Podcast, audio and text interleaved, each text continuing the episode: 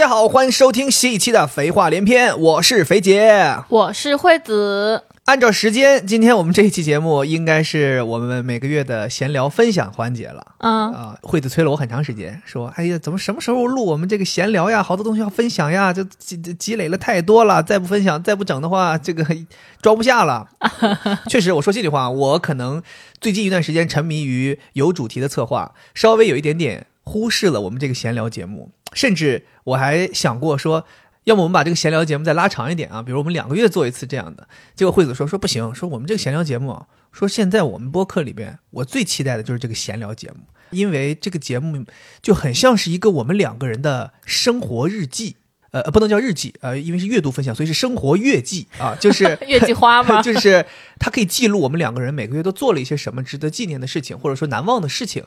他有一句话特别点醒我，就是他说，等到我们老了之后，我们再翻出来，我们这些每个月看似很没有主题、很闲散的聊天，是可以让我们知道我们当年这个月都干了一些什么的。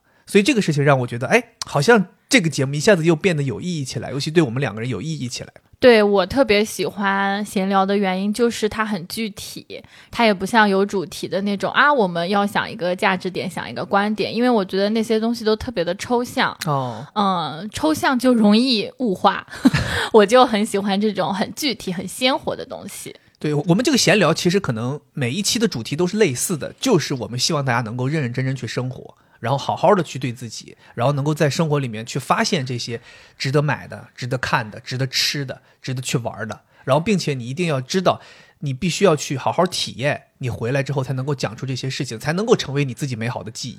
OK，那我们就开始吧。我们这个月，呃，从四月，我们应该差不多四月初的时候更新了上一期，到现在也有差不多一个半月的时间了。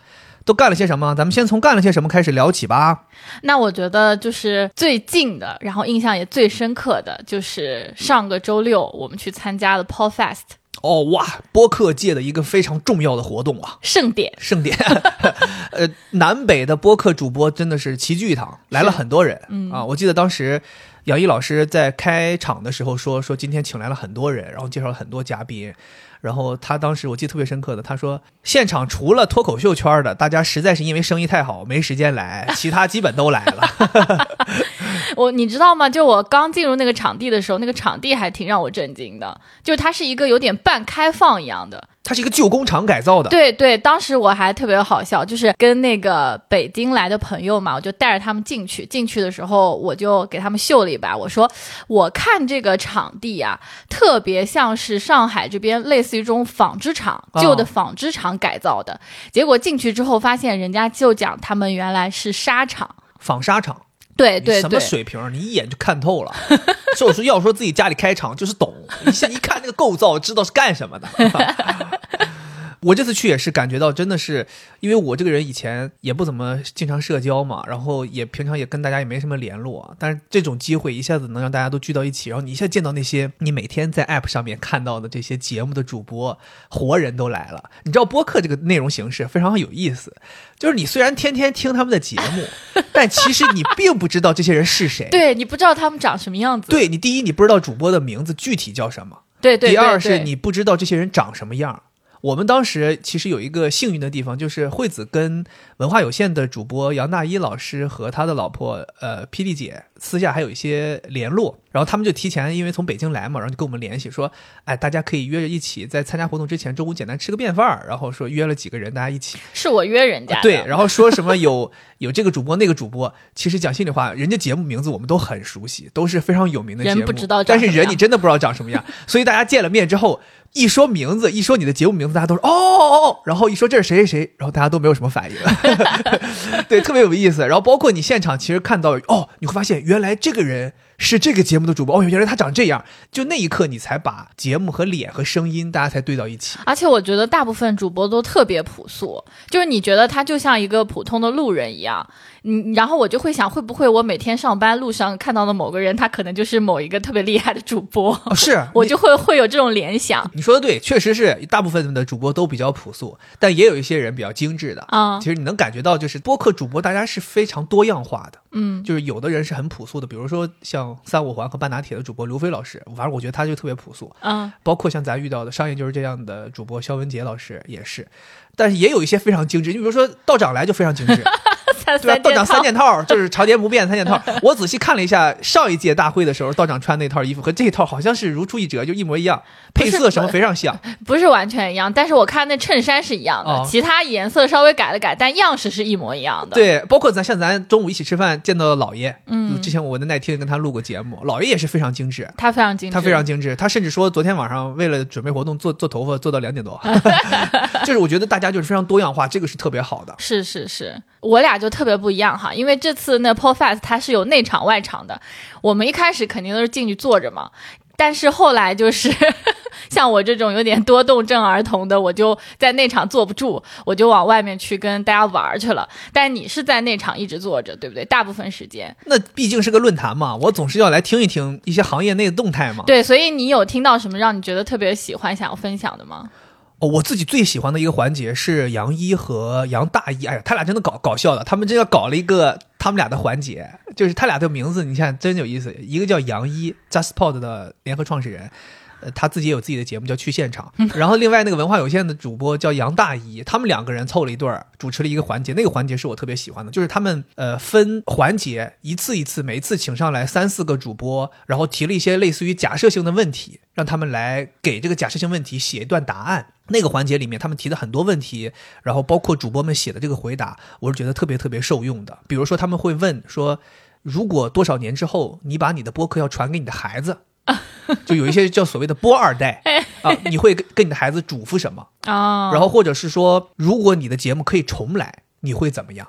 然后包括说，如果你接受了评论区所有人的建议，会怎么样？等等等等。反正就是大家会讲一些自己做了这么多年的一些洞察什么的。然后我觉得，对于我们这种新入行的人来讲，或者说比较年轻的播客来讲，你听这些前辈们跟你讲这些事情，你会觉得这些思考是很有价值的。对，他不是说你自己坐在家里头能琢磨出来的，你得去多听一听。所以，我也不是说我真的就很主动的说，我坐在那儿强迫自己听，我就觉得我听进去了，我出不来。哦，就我觉得啊，很好啊，这东西。就你在说这个的时候，我就会想，你看，这是有伴侣的好处。就我们两个人可以不用同时做同一件事情，你在里面听，你就可以分享给我里面的一些洞察。嗯然后我到外面去搜索，那我也可以去认识新的其他的主播，以及就是我们约好的那些听众，满足他们来见我们的愿望，然后帮大家发发贴纸，然后在草坪上面玩一玩。就我们两个人可以去享受不一样的这个 PO Fest，然后同时我们也会在交流，看看我们各自体验了什么样的东西。你说到这个贴纸，我觉得有一个特别搞笑的事情，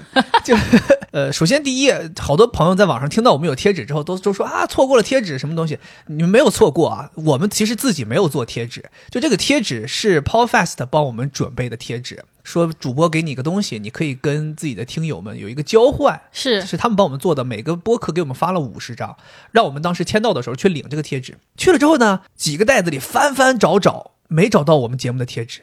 然后关键最搞笑的是，我刚去那儿，那个工作人员跟我说：“呃，你是半打铁的主播是吧？” 我我当时心想说：“怎么说怎么认出来的？就我跟刘飞老师长得很像吗？” 然后他就说找不到我们的贴纸，然后很尴尬。后来他就说：“他说要不这样吧，他说你先去参加活动，然后我待会儿再给你找到，然后再打电话给你。”我说行。后来他就过了能有个半个小时左右，他就跟我说说弄好了，说让我们再来拿，我就去拿，就明显是一个新做的一包贴纸给我了，也没当回事儿。然后大家就发发发发五十个贴纸，当时惠子还说：“哎呀，我们五十张贴纸，万一没发完，不是显得很惨吗？” 结果我跟你讲，就是真的很快，就没了。很快就发完了，对就甚至后来很尴尬，没办法，就是人家来跟你打招呼，呃，要合影啊，要要贴纸什么，你都拿不出东西给人家。后来有一个听众告诉我们说，找到了我们那一包贴纸究竟是去哪儿了，因为这个场次是要用门票才能进的嘛，而且这个门票当时抢的时候好像是很快就抢光了，然后在那种闲鱼上面好像还卖的价钱还不便宜，好多人其实想进来听这个播客大会的一些分享。说好像有黄牛啊，就在外边就做这种生意的人，把我们的贴纸冒领了，领走之后呢，在外边收五十块钱，然后就给你贴一张我们的贴纸，然后就把你带到会场里了。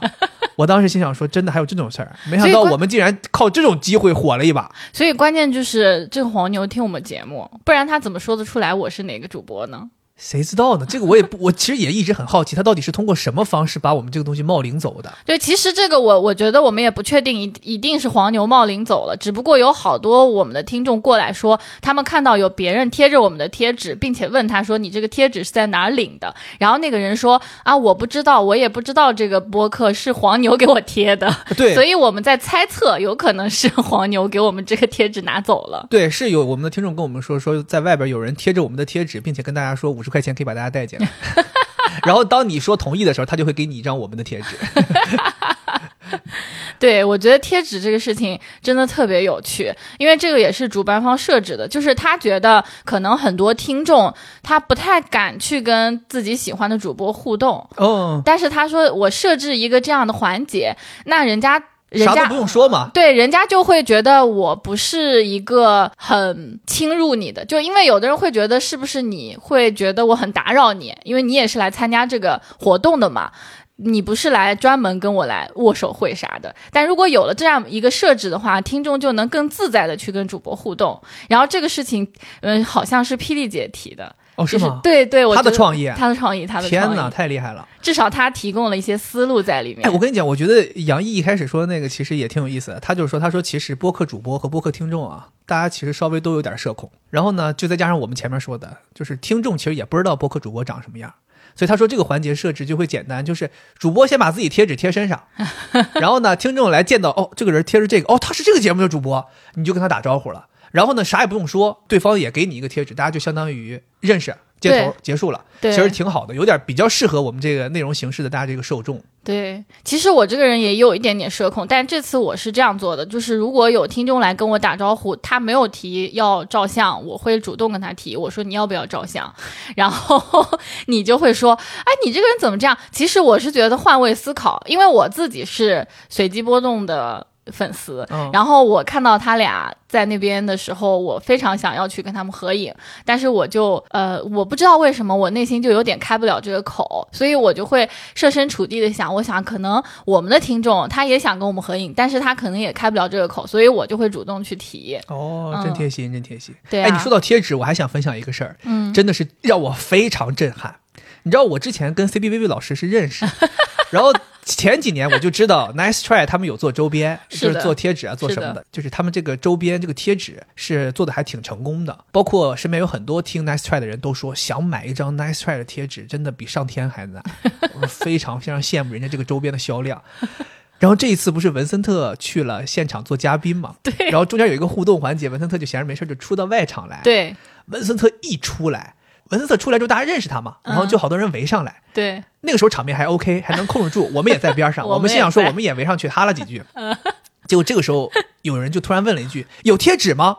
我估计他问的意思啊，应该就是大会这个贴纸。对对对。然后文森特说：“哦，要贴纸。”他打开包里拿出了一包 Nice Try 的贴纸，就是 Nice Try 官方周边。我告诉你们朋友们，你知道 Nice Try 的官方周边有多大的威力啊？我一点不夸张。现场所有的人发出了那种惊天的尖叫，就那种啊，然后一下子拥过来。我跟你们讲是什么场面？你们回想一下，就是再往前倒个十年、二十年，火车站里头出来一个人，然后黑车司机一下涌上来那个感觉。文森特一下子被就是人群涌的往后倒退了四五步。然后我那个时候就是感觉到，就是说，如果你想让你的面前立刻聚集一百人，你就拿出一一副 Nice Try 的贴纸，立刻就可以达成这个。真的太夸张，我没想到。我觉得最搞笑的是，我也冲上去了。哦。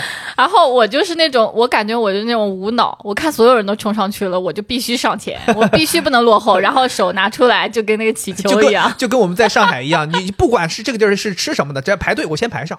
对，我就想，哎，这些人全围上去了，我赶紧冲呀，肯定是好东西。果然没有让我们失望，惠子非常厉害，抢来了一包 Nice。对对对，抢到抢到！现在放在我们家最明显的地方，这简直是硬通货，真的是硬通货。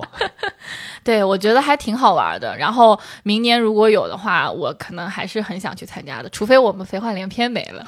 不过我这次真的很开心，我是真的很开心，尤其是得益于我们家这个社交达人的帮忙，我们全程。跟很多朋友讲上了话，认识了，然后建立了联系。我是觉得我们做这个内容，大家确实是需要不能够就是怎么说吧，闭门造车，不对，这个现在这个这个不能叫车了，现在好像说是改名叫闭门造车了。哦嗯对对对，普通话改了。真的我不知道这个事情。对，你是多关注一些咱们 CCTV 中中央电视台这个新闻联播主播，中央电视台、哎、给我们讲解一些就是普通话的词汇的改。哦哦，对，好像是现在叫闭门造车，当然这个是题外话了。对，就是我们要多去跟大家交流，嗯大家多去听一些前辈们跟我们分享的一些事情。是，我是觉得啊，我是很支持你，然后也支持我自己，我们要做自己的。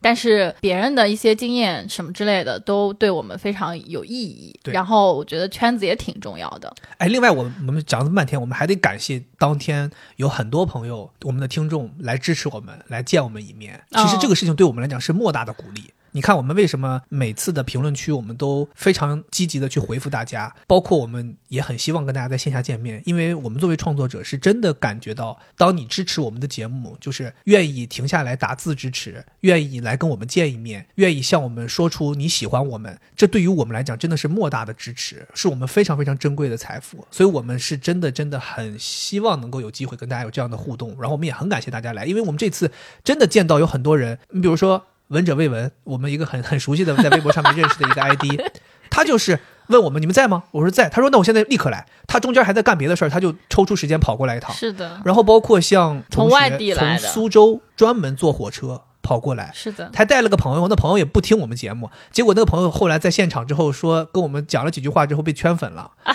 就是有好多朋友都是这样，让我真的非常感动。然后我也尽可能的在现场能够抽出一点时间跟大家聊一聊大家的近况呀，问一问你们现在在做什么呀等等之类的。对我就想说，非常非常感谢大家在线上也支持我们的节目，在线下也愿意来和我们见面。当然有很多外地的朋友这次是没机会，我也希望说，如果将来我们有机会，我们比如说出去玩啊，或者到哪儿了，包括我们这次回北京。嗯，也见到了很多听众，我就是主要就想表达感谢。我也觉得是，而且我见到的可能会比你见到的多一些。哎呦，炫耀，嘿 还要炫耀！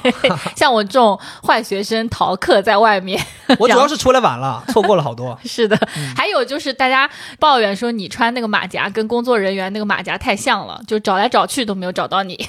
哎，不容易啊！我这不也是趁机挣点挣点兼职费用嘛，帮忙维持一下秩序什么的。对，其实那黄牛是我安排的啊，这五十块钱一张，我这不是五十乘五十是多少？哦，两千五百块钱呢？没有啊，没有啊，朋友们，别传这个事儿啊。OK 吧，我觉得 Podcast 就讲到这儿，嗯，对吧？然后刚才我提到我们这一次还有一个大事儿，好多朋友也都知道了，嗯我们俩也是大肆宣传了一把啊。我们在大四啊？大四宣传了一把。哦啊，，什么大四啊？你现在怎么这种烂梗都都讲吗？不是，我是真以为是大四。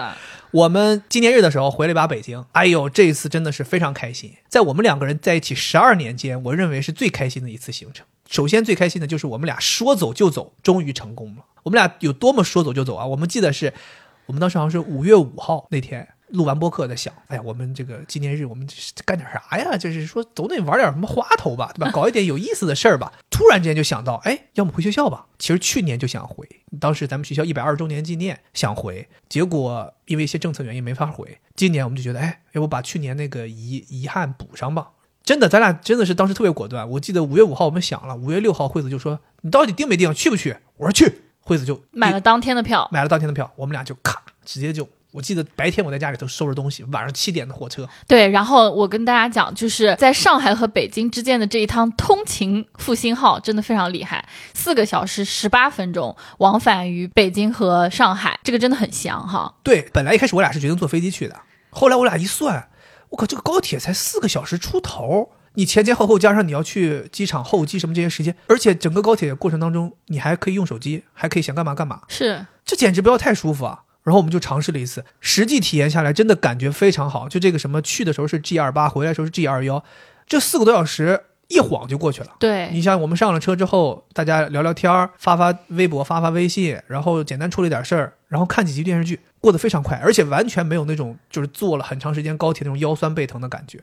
我觉得就是呃，坐火车出行跟坐飞机出行还很不一样。就是坐火车出行，好像在火车上的这一段旅途就已经是你行程的开始了。你可以就是在窗户外边看一看外边的景色，因为从上海到北京，可能景色也会有很大的变化。从南到北嘛。对对，所以我会觉得，哎哎，火车的出行好像会让你更回到过去的。那种感受，对对，反正这次感觉我就是特别特别想强调的，就是这个不用规划，说走就走，是真的开心。我以前从来没有体会过这个，就是因为我们俩的性格，去哪儿都要早早规划，好好选酒店什么。这一次我们真的什么都没想，我们想的就是买了票过去，住哪儿也不用管，我们就住学校周边，学校周边反正也没几个酒店，我们就学校周边挑一个我们觉得最好的，我们就住了，离学校特别近。然后我们的行程也没有什么去哪儿打卡，我们的行程就一个，那就是回学校。我们就回学校，从早待到晚，重新再体验一把我们在学校里当学生的生活。是，我觉得这次回学校，我印象非常非常深刻的一个点，就是我觉得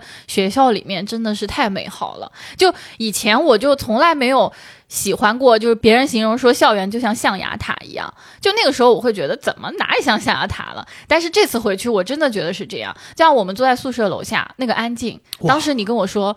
好像就是出了社会，你再也找不到一个地方像宿舍楼下这么安静。宿舍楼下的下午那种静谧的感觉。对啊，你想想，咱们学校所处那个位置，其实是一个很核心的地方嘛，沿着这些路啊什么也挺多的。但是你坐在宿舍区那个地方，我当时就跟惠子说：“我说你安静的听，除了鸟叫，当时我们有一只这个布谷鸟在那叫，就除了这个布谷鸟的叫声之外，你什么都听不到。”而且我们当时坐在那儿的时候，是一个礼拜一的下午，很多学生都去上课了，就是是处于上课时间的宿舍区的楼下，甚至连风声都听不到，就你完全不会像你在城市里面听到那种什么车声、摁喇叭的声音、嘈杂的那种人声，全都没有。我靠！我当时就觉得我很久没有在这么安静的环境下享受阳光、享受微风、享受宁静的下午。所以那个时候我会觉得，为什么大家到了社会上的人反复会说还是读书好，还是读书好？我们以前在学校当学生的时候，体会不了那些毕了业的人说这句话。我们会觉得读书有什么好的？又得考试，又得背书，还得挂科啊，还得好多事儿呢。得想毕业之后怎么办？你们到了社会之后，不就是挣钱吗？还能挣到钱，多好呀！当时都是这么想的。你到了社会，你才知道，其实校园里的有很多美好是很难拿语言去形容的。你一定要在这里头生活，你才能体验到。我那个时候就感觉到，我说这简直是一个与世隔绝的像乌托邦一样的地方。嗯，真的是这样，太舒服了，我就就非常留恋，就不想走。是，而且我们这一次去北京去学校吧，还完成了两件非常重要的事儿。我们又回到了我们第一次见面的宿舍楼下，然后我们也回到了我们第一次见面的排练厅，就是我们话剧团的排练厅啊。这次真的非常巧，就是排练厅竟然没有人，并且开着门，我们俩终于进去了，就是独享了一把。当年我们第一次真正意义上第一次相遇的地方，就是我演话剧，你在台下当观众那一次，我们俩的那种感觉，真的有点那种回到当时那种感觉，非常放松，非常自在。对，而且加上是一个纪念日，然后加上又是我们两个人毕业十周年。这整个时间都非常的巧，所以这是为什么我当时一想到这个想法，我就立刻决定要去，因为我觉得很难再碰到一个这样合适的时间了。是，我们也拍 vlog 记录了，朋友们别着急啊，我最近两天有点太忙了，是没时间剪，我肯定会在这个节目播出之后尽快把这个东西剪出来。然后这次回学校，我发现校园里面有一个很大的变化，就是不知道为什么种满了鲜花。哦，对对对对对，然后鲜花真的是特别特别打中我的东西，我真的特别喜欢花。我不知道，就是我觉得这种自然界的美丽，然后它五颜六色的样子，又开的很大，成片成片的样子，就让我就就有一种心花怒放的感觉，就它就像开在了我的心巴上那种。然后我就疯狂的让你给我照相，是，就非要留下那一刻的美好，摆出了很多这种老阿姨的姿势。就差一个丝巾了，差丝巾在风中吹了。这个到时候 vlog 里面有吗？拍照吗？啊，没有拍照，就是拍到我在看花的样子，那种雀跃的。有有，大家可以期待一下。对。然后另外，其实刚才我讲到说，我觉得学校回去之后就非常美好。你说像乌托邦，我说像象牙塔一样嘛。除了它的环境之外，还有就是我觉得你到了这个学校里面，那个心态也很不一样。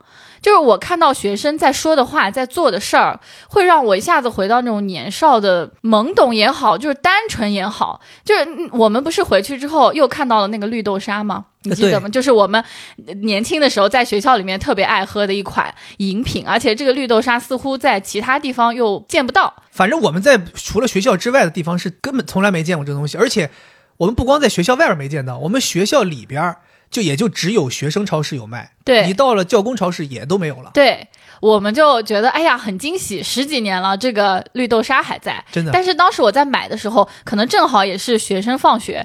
大家都在排队，都在买。然后这个时候来了一个男男学生，他特别壮，感觉像是刚上完体育课，然后过来他就说：“哎，嗯，你们想不想喝？我请你们喝。”然后大家就支支吾吾，可能也不太好意思。然后他立刻就跟那个阿姨说：“来四个绿豆沙，来什么八瓶饮料，我来付钱。”然后他的那个语气一下子就钻到我耳朵里面，我就会觉得哇，他感觉他自己就特别骄傲、特别自豪的感觉。我就会觉得，哎，你看学生时代的时候，你就帮同学们买点饮料。就是你男生那种自豪感就出来，那种骄傲感就来了，那种自我价值感，他就非常开心，我就会觉得多好呀。但当我们到了社会之后，哎呀，我要请他们吃饭，他们能不能来呀？就各种各样的，你附加了很多条件在里面，觉得我是商务宴请。但是在学生时代，你就会觉得，哎，我请大家喝个绿豆沙，我就觉得自己在同学面前。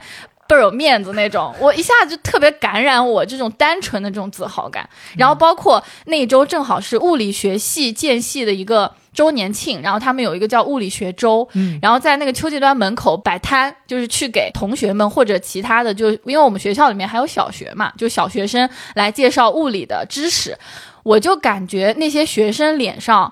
没有那种工作的疲惫，就不像我们去摆摊介绍我们公司的产品，你就会觉得哎，又要去摆摊了，然后我又要去推销了。但是我看到那些学生，他们在给小学生或者给其他系的同学去介绍物理学，他们有一些器材，包括还有一个同学他拿了一个天文望远镜过来，我就感觉他们对于自己在学的东西的那种单纯的喜欢。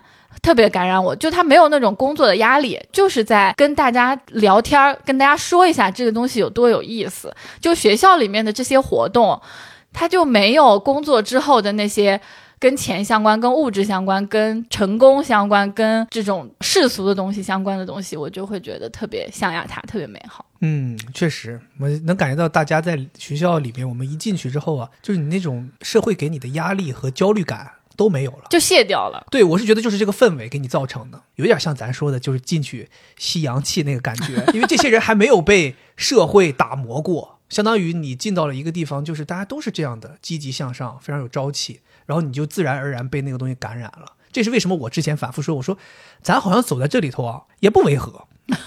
就好像跟他们也不违和，就就看不出来。我觉得其实并不是说我们跟他们不违和，而是他们把我们一下子就感染成那个样子。有道理，是的，真的特别好。然后这一次回去，我们还做了一件事儿，必干的。我们这个也是催了好多年了，这个金谷园儿，对吧？我们这次终于回去，又吃上金谷园了。我们其实那天早上起来就在想说，我们这个金谷园要怎么吃，怎么能够确保不排队？因为听说他排队太厉害了。结果我们在校园里面走着走着，遇到了我们的听众。我们就特别开心，然后他们就说他们刚吃完金谷园回来，然后特意提醒我们说，你们要想吃啊，他们现在有个微信可以取号，然后你在微信上早点取号，不然到晚上一开始特别夸张。我们当时都没想到说能有多夸张，好像咱俩当时准备要去吃的时候，在路上就说什么时候取号，再点开看，然后说还不能取，还不能取。结果等到能取的时候，一点开，夸一摁就排三四十桌了。对，然后等到我们走到店里，再一问。已经要等一百多桌，全是人，我的天哪，真的非常夸张。就是我们以前吃金谷园是绝对不会看到的场面。我记得我们刚开始吃金谷园的时候，那个店就六张桌子，现在他开始把店又搬到一个更大的地方，然后有几十张、上百张桌子。我们这种心情就感觉好像你看着你自己很喜欢的一家小餐馆越来越做大做强，你非常感动，非常开心，你替他开心。就排一百多桌，我也愿意，我就为了来吃一下，我就为了来支持一下。对。我们点我们熟悉的那些馅儿、那些饺子、那些锅贴，味道都没变，依然这么好吃。所以这也是更感动的地方，就是它越做越好。它可能有些商业化的操作，还开分店，但是它的品质没有变化。哎，我跟你讲，就这个感觉，我不知道朋友们能不能体会。就是你咬一口，味道没变，一下子就这个味蕾给你一下子带回去，穿越到十二年前，然后你那一刹那，你就感觉你要哭了，真的是有点要哭了那种感觉。更让我们感动的一件事就是，我们当时在门口等位儿的时候，我就看到他们的服务员有几个还是我们当年从六张桌子开始吃的时候那些服务员，然后那个时候我们觉得，我靠，还是这些大姐，还是这大哥，特别熟悉，就像见到亲人一样。然后其中有一个阿姨惠子说，她自己一直特别喜欢那个阿姨，那个阿姨长得特别慈眉善目，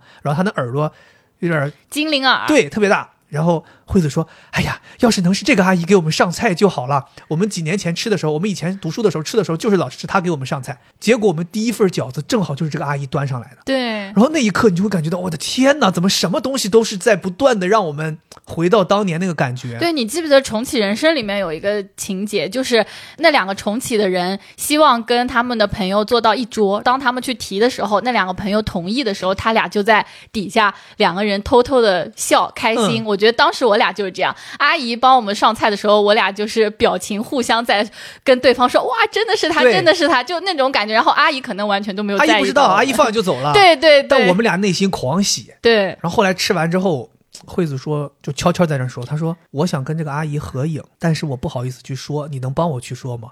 朋友们，你们知道我其实也是一个很社恐的人，但是我觉得这个事情值得做，所以我当时拿起手机我就冲过去了。阿姨就在那收拾桌子，我上去之后就说：“我说阿姨你好。”阿姨当时懵了，阿姨以为我要维权啊，阿姨以为我要找事儿。阿姨当时马上，你记不记得阿姨阿姨说这个人我知道他，他就是专门喜欢投诉的。阿姨当时那个脸第一反应表情是有点那种紧张，对对对，然后我就赶紧讲了一下我们的用意，我说阿姨，我说我们俩是北师大的学生，我说我们吃你们店都吃了十几年了，我说我们这次专程从上海回来就是为了再吃一次，我说我们真的没想到。您还在这儿，然后见到你特别特别开心。你以前就是在这个店里面给我们上饺子，今天我们饺子还是你上的，我们特别特别开心，我们特别想跟你合个影，可以吗？然后我感觉那阿姨脸唰一下子就红了，对然后她就露出那种特别特别平易近人的那种微笑，然后说啊行行行行行，然后就跟我们去大门口，在他们那个大大的那个饺子饺子的那个饺子前面合了张影，哇！我当时觉得圆满了，对吧？我们又吃上我们喜欢的东西，然后我们又跟有点像那种亲人一样，大家就合上影了，哇！特别特别开心，我特别特别满足。对，而且这个阿姨后面还让我，是我们俩拍完之后，她后来还来找我说，她的手机还没拍，啊说她的手机也要记录一张。当时我就觉得，哎，挺感人的，因为我当时为什么不敢上去？就我觉得我的视角有点局限，我会觉得是不是他们已经很火了，就有好多人去说，啊我怕我们打扰到他们。但是当他也说他的手机也要照一张的时候，我就会想，可能就是这样去对他表达的人也不多，我就会觉得哇，我这样去表达我们的喜爱是对的，他会知道有人这么喜欢他们。而且我这次回去还有一个感受，就是他们变得更好了，我觉得我们也变得更好了。然后在他们那里吃饭的时候，我就会觉得，哎，你看我们都变得更好了，然后又重逢，那个感觉让我也是特别的感动。这次我们其实回去除了吃了金谷园，我们还吃了一个特别神奇的东西 什么东西啊？——学校食堂。哦，我们本来想说，哎呀，这次回去怎么不得吃个学校食堂，对吧？嗯结果没想到的是，我们作为校友，这个校友卡呀，在学生的食堂是寸不能吃对他不让你吃，我们只能去吃教工食堂。那教工食堂讲心里话，跟学生食堂比真差太远了，怎么还？是学生的福利好。是是是，但是呢，我们在逛学生食堂的时候，发现我们学校有一个食堂啊被改造了，我靠，特别厉害，太高级了。名字叫智慧食堂。对我们想说，这智慧食堂能有多智慧呢？进去之后发现是自助餐。你看起来是自助餐，你就觉得很奇怪，哎它怎么收费呢？对，你想说这是什么畅吃吗？就是说那种进来之后买个票，对吧？畅吃也不合理呀、对吧？后来发现是一个高科技，我真的太高科技了。就是我们后来惠子她有个同学在学校里面当老师，对我这个同学就是那个当我遭受霸凌的时候帮助我的那个学霸同学。哦，对，正正经学霸，真的是跟惠子比的话，人家才是学霸，对吧？对对对惠子马上就变渣了，人家在学校里边当老师，已经是副教授了，非常厉害，最年轻的啊！最就就再要吹一下子啊，就是说北师大史上最年轻副教授啊，这北师大心理学院啊，心理学院。然后我和惠子呢，我们两个人和他，我们三个人，你想想咱们三个人，俩硕士，一个是副教授，咱愣是没没玩明白那个智慧食堂，智 慧太他妈智慧了。是锻炼智慧咱那咱那儿就是说遭受到学生很多白眼儿，对学生想说这三个人他妈什么也不懂，真他妈耽误我们吃饭呢？我们在那就弄那个盘子啊，弄那个托盘啊，弄那个碟子，弄那扫码，什么都不知道。后来没办法，就还求助边上的同学。对好在同学都非常有耐心，告诉我们，他是个怎么回事呢？他特别高级在哪儿呢？他是你扫一下你这个学生卡之后呢，他就记录下你这个人了，对然后他跟你这个托盘和你的这个餐盘上的这个东西就绑定了，对然后你从任何一个自助餐的食物去拿东西，他称重对算钱。是，然后每一样食物都有自己的价钱，几斤几两，所以你就自己拿个盘子走到哪儿你就拿哪儿就行了。你每次装好东西一抬起来，它结账，对，完全不需要你去思考你想吃多少拿多少，结账什么这些东西全部都是一个智能化，太高级了。食物没有什么特别的，主要是这个，主要是这个程序真的是让我把我们我们三个人在那里头就是像傻子吃饭一样。我觉得这玩意儿真很真的很有意思。我我甚至我这人就会想多嘛，我就会觉得，哎，就是现在社会确实在变化，人性在变好，对吧？那不然我就不付钱，我直接拿着吃了得了呗。你别说是我们北师大毕业的好不好？太丢人了。因为不是就有人会去食堂只喝小米粥吗？这不就是你吗？我们俩那天在教工食堂吃饭，惠子在那打菜，眼睛始终没有离开远远的一个免费小米粥的桶。然后惠子说：“啊，待会儿我要弄碗小米粥。”我说：“我就知道你肯定要弄那个小米粥。”后来惠子也去打了一碗，打了一碗之后一喝，哇，说这个小米粥太好喝了。对，真的超级好喝。我说免费的东西能不好喝吗？反正就是真的很好喝。对。然后我记得你还去操场跑步了，对不对？哦，那天晚上我陪你的。这也是我当时特别想干的一件事儿，很幸运也干成了。我们当时还特别担心，说我们这个校友卡是不是进操场什么不方便。对吧？确实不方便啊，但是我们就厚着脸皮跟着同学一起进去了。然后这次还特别有幸，就是我们学校有两个操场嘛，一个西操场，一个东操场。那个东操场我们读书的时候是禁地，是非常高级的操场，不让我们进的，就只有大型活动或者重要比赛才短暂开放。但是现在已经非常好了，就是学生也可以进去跑步，那个塑胶跑道的质量是要更好一些的。然后我们有幸在那个操场跑步。对，其实去去跑步倒也没什么特殊的，但我觉得对于我自己来讲是挺有意义的。为什么呢？因为我在学校期间运动能力是非常糟糕的，就是每次这个体测呀，就是这个男生体测一千米，我想跑进四分半都非常困难，就想跑进这个合格线都非常困难，每次都哎呀妈呀喘的不行。真的很难想象你曾经是这样。对，但是我这一次在那个操场上面，我用四分半的配速跑了十公里，我几乎超过了那个操场上在那跑步的所有人。哎呀，那种感觉就是想说，我要告诉当年那个自己，你要知道，你要是努力，将来是可以的，一定是可以的。我有点像是在同一片这个场地，通过时间向当年那个呃苦哈哈跑一千米体测那个自己告诉自己，千万不要放弃，或者说不要觉得给自己下结论。就是你不一定十年后你可能会变成一个什么样子。对，我觉得在操场上跑步这儿还有一个小趣事，可以体现出你速度之快和我对手机的成瘾。就是我记得你要跑最后一圈的时候，因为我们要记录嘛，你告诉我说你到那个我跑到的终点线那儿给我拍一段我跑到最后的这样一段小录像。嗯，我说好。然后那个时候我正好在聊天，然后你就跑走了嘛，我就慢慢悠悠往那儿走过去，可能才十米，但是我不知道为什么就是被手机里面聊天吸引，我就一下子忘了。因为我没有想到你跑过来这么快，我觉得我就又聊了两句，你已经跑到我面前了，然后一脸茫然的看着我说：“哎，你怎么没有给我拍照？” 我当时都懵了，我当时跑到靠近的时候，我就想说：“这个人怎么还不拿起手机拍我？”对。等到我冲线之后，发现他抬头就看我，哎，你怎么来了？因为那个那一圈只有四百米，就真的太快了。我还想着我走过去准备一下嘛，结果，关键最搞笑的是，我说那我就再重来一下，对，再重来一下。然后我就又又要跑一圈，然后惠子说你为啥又要跑一圈？你就就跑一个，就跑跑几步就拍个冲线镜头就行了。我当时想说你开个什么玩笑？我们这认真跑步的人会造这种假吗？真的，必须得再跑一圈。你这在曝光我。但是我告诉你，也就是因为最后又爆发又跑了一圈，小腿稍微有点拉伤了。哎呀，都怪我，都怪我。整体来讲，我们这次回学校的行程就非常非常的开心，然后也很羡慕学生。但我觉得，可能听我们节目的学生可能会觉得，哎呀，我们的大学生活也没有你们想象的这么好。其实我们也很苦。包括我那个同学在当老师的同学也说，哎，现在的学生比我们那个时候卷多了，就是他们现在也很辛苦。其实我是觉得，大家听我们这样子去羡慕大家，其实你们可以从另一个视角去发现你们生活中的一些快乐的地方。嗯，就我们是希望通过我们。的这个视角是让大家能够看到自己学生时代的一些呃以后可能会丧失的快乐，所以希望大家也可以珍惜。不管你可能现在还沉浸在做毕业论文的痛苦或者发文章做实验的痛苦中，但我觉得再多去发现发现学校里面的美。对对对，就是我其实刚才听你这么说，我有点想说，不是围墙嘛，就是里边人羡慕外边人，外边人羡慕里面人。对。所以我们才要提醒大家，大家墙里墙外互相沟通一下，就告诉你，我们羡慕你什么，你赶紧享受一下；你们羡慕我什么，我们也赶紧享受一下。老公不是叫围墙，是叫围城哦，围城啊啊！我我是说围城的那面墙嘛。行吧，我们这个上个月这两件大事儿确实讲了很多啊，我们这个赶紧推荐到下一趴吧，聊聊我们看了什么剧吧。第一部肯定是大家就是非常期待我们聊的这个漫长的季节。其实大家如果想特别想看这种深度的解读，其实有很多影评啊、作家啊，他们讲播客也有很多，对他们肯定讲的比我们要深度。我们俩不适合讲剧，对朋友们，你们也知道，我们两个人之前有录过一期专门讲剧的节目啊。那么你们为什么没有听到呢？是因为录完之后我们就删了啊，讲的太糟糕了，甚至都没录完。对，所以你说你问我对于这个剧有什么看法，我也自己很深知我自己不太适合讲这种影视作品的解读。对，我觉得我们就是讲一下自己的感受。嗯，嗯，所以也请宝子们轻喷。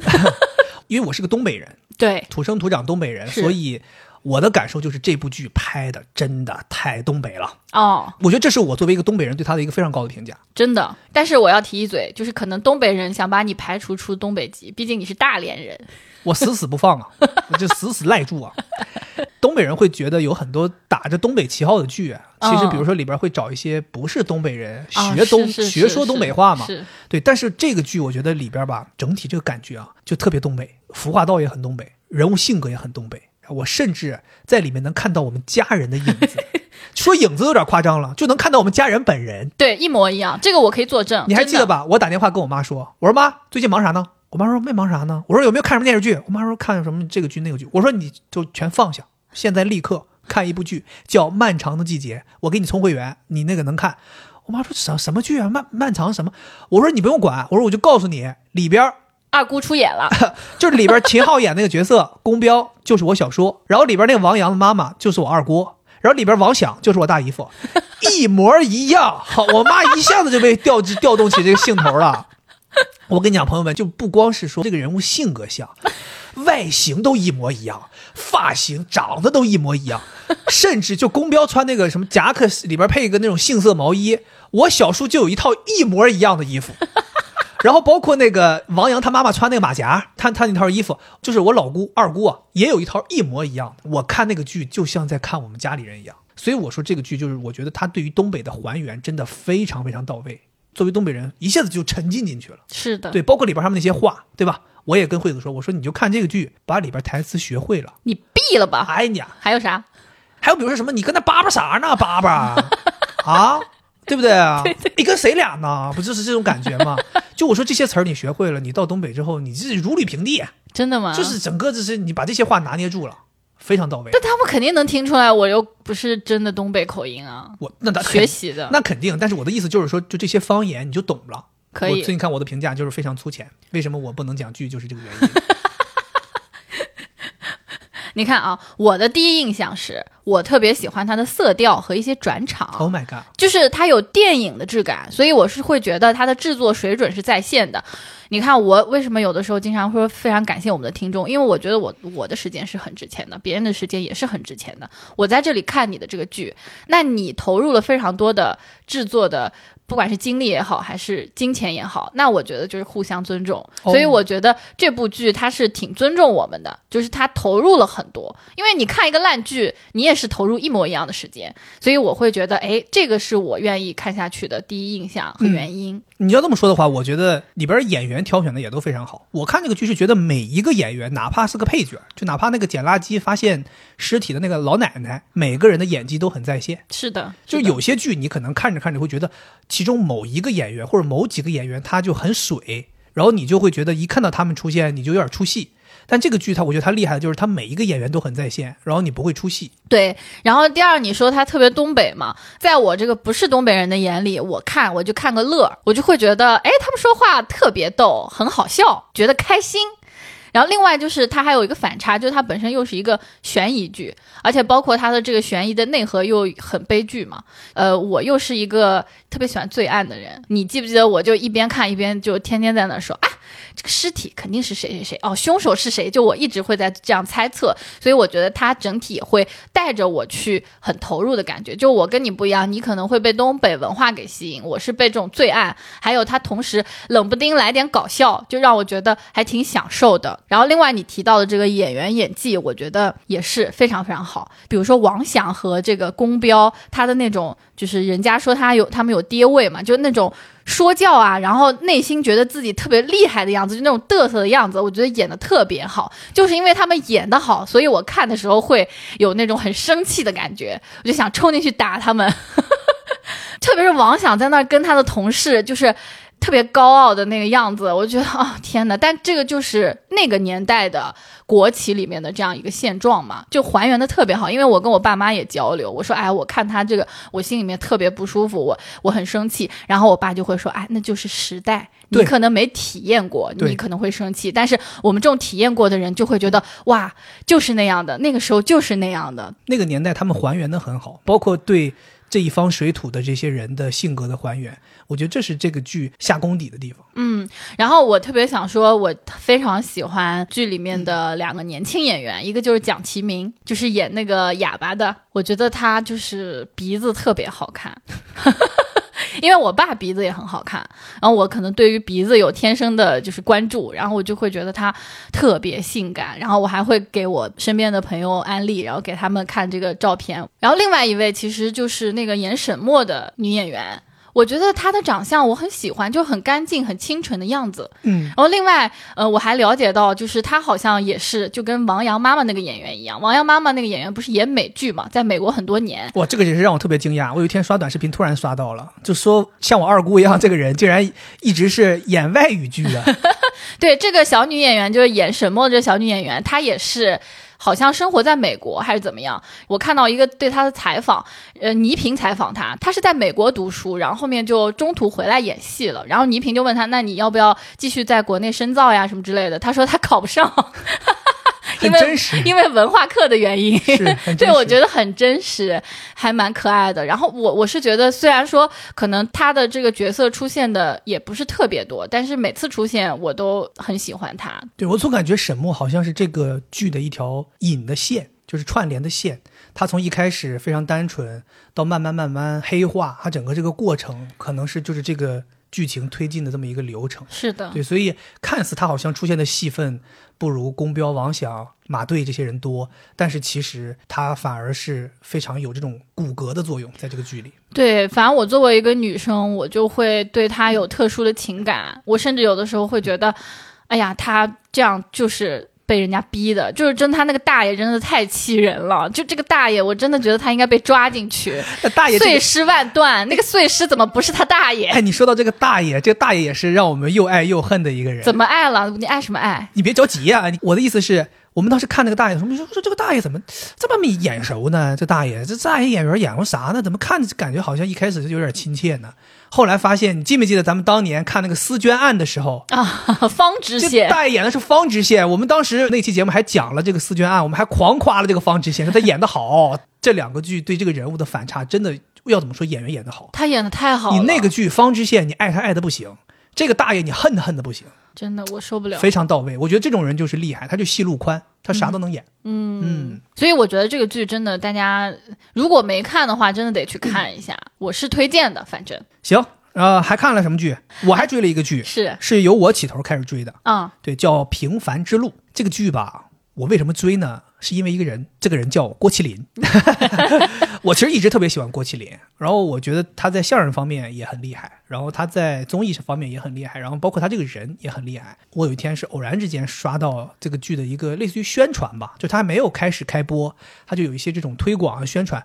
哎，我当时感觉这个剧情还挺有意思的。他讲的是郭麒麟他饰演的这个年轻的法学院的一个学生，他毕业之后去当律师，就这么一个律师剧。就是讲一个小人物在城市里奋斗这么一个故事，我觉得挺有意思的。加上我喜欢郭麒麟，所以我当时决定说，哎，这个剧开播我得追一追。然后开播第一天我就看了，哎，看完之后觉得还真 不错，正经不错。因为我是觉得郭麒麟他特别特别适合塑造这种小人物，就他很接地气。包括郭麒麟这张嘴真的是太厉害了。我跟你讲，我就当时觉得，就是在这个剧里面有很多很多台词啊，你真的就感觉是郭麒麟现加上去的，就是那个碎嘴的那个劲儿，然后包括他调侃的一些东西，甚至有些东西你觉得这明明就是一句相声台词嘛，对吧？就是他就是那种文化梗啊那些东西，他就抛来抛去，然然后你看着就觉得很轻松。对我是在第三、第四集加入的。你有的时候要自己看一些东西，然后我也会觉得你看的我也不想看。但这次我看，哎，你在看有郭麒麟的剧，其实我也挺喜欢他的，因为我就挺喜欢幽默的人嘛，他还挺幽默的。但是这个剧它跟《漫长季节》不一样，它的制作肯定没有那么精良，所以我不会为它付出太多精力。所以我觉得，反正前面几集没看就没看吧，不用看了。后面的剧集我也不会特别认真的看，我会一边干别的事儿，一边当做一个休闲的事儿。因为最近我们真的太忙了。就我知道，我有很多朋友，他们都有这个习惯，就是他们喜欢在家里面或者干别的事情的时候放一些背景剧。我觉得这种剧就比较适合你，不需要脑子，然后你也不需要欣赏。它就是你让它在那放着，有的时候偶尔几个梗还挺有意思，你吸引进去了，你就看一看，就当休息了。所以我觉得这个剧在我这儿是这样一个定位，对我来说，嗯，对。所以我跟你说嘛，恰恰就是你错过的那几集，是我认为这个剧最精彩的几集。那不就前面两一两集吗？是，就是他去应聘那个过程 是最好玩的。反而到现在，咱们现在看到二十几集往后，二十四五集往后，你能感觉到稍微有点拉胯。真的不是稍微，我觉得挺拉的。对，就无论是制作吧，还是有一些情节，你就感觉到。有点生硬，是的，是的，包括就咱俩昨天看的，他们就在 VR 游戏里那一段，我都什么东西啊？我就怀疑这个剧后期开始洗钱了。当时我看的时候，我就说这个东西如果再放两分钟，我后面就不看了。我你想，我这个人看东西是绝对不会快进的，嗯，我都拿起遥控器快进了，我实在受不了了，这完全跟剧情不搭嘎。我当时还说呢，我说如果他要跟剧情搭嘎，我还能接受，结果没想到一点关系都没有。